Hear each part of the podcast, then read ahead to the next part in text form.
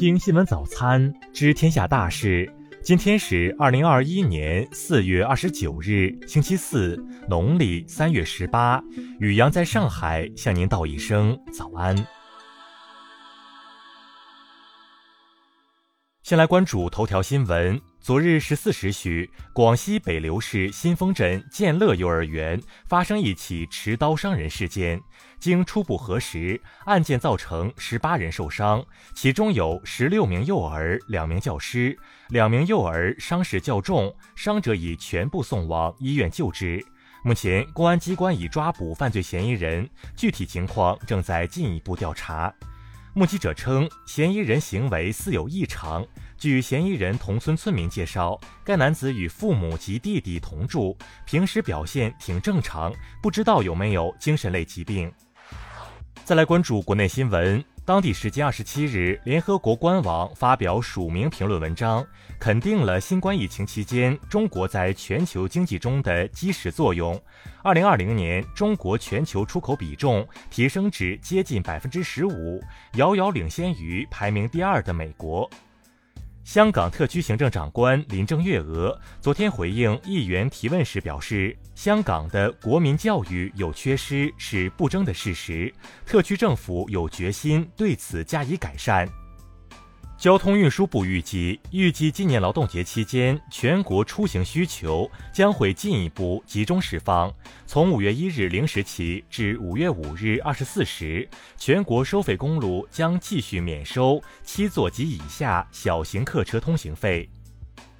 五一假期临近，文旅部要求各地景区景点五一期间要严格落实限量预约、错峰的要求，控制好接待游客数量，并全面实施门票预约制度。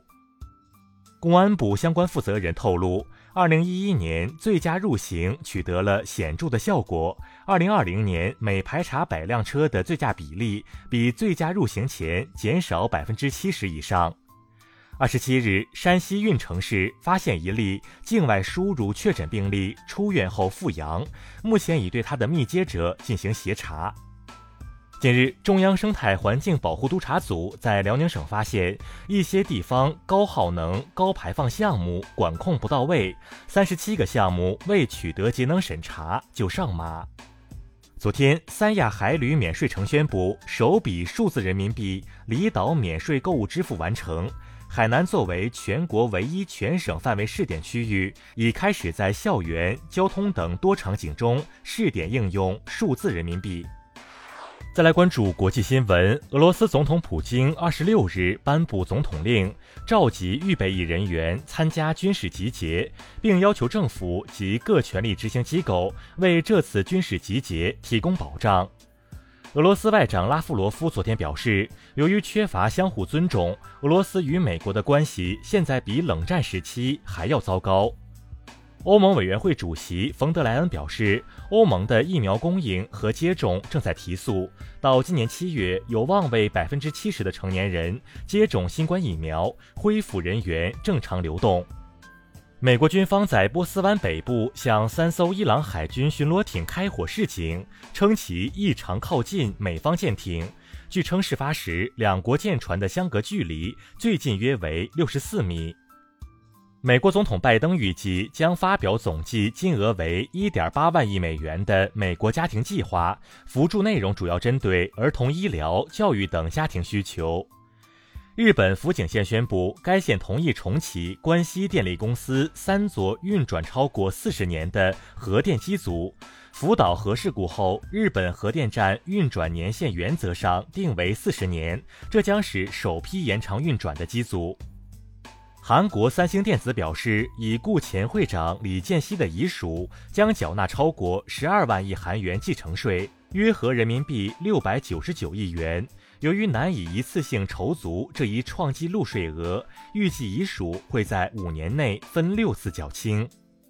据英国媒体报道，选举委员会已开始就首相约翰逊涉嫌违规使用捐款装修唐宁街住宅展开调查。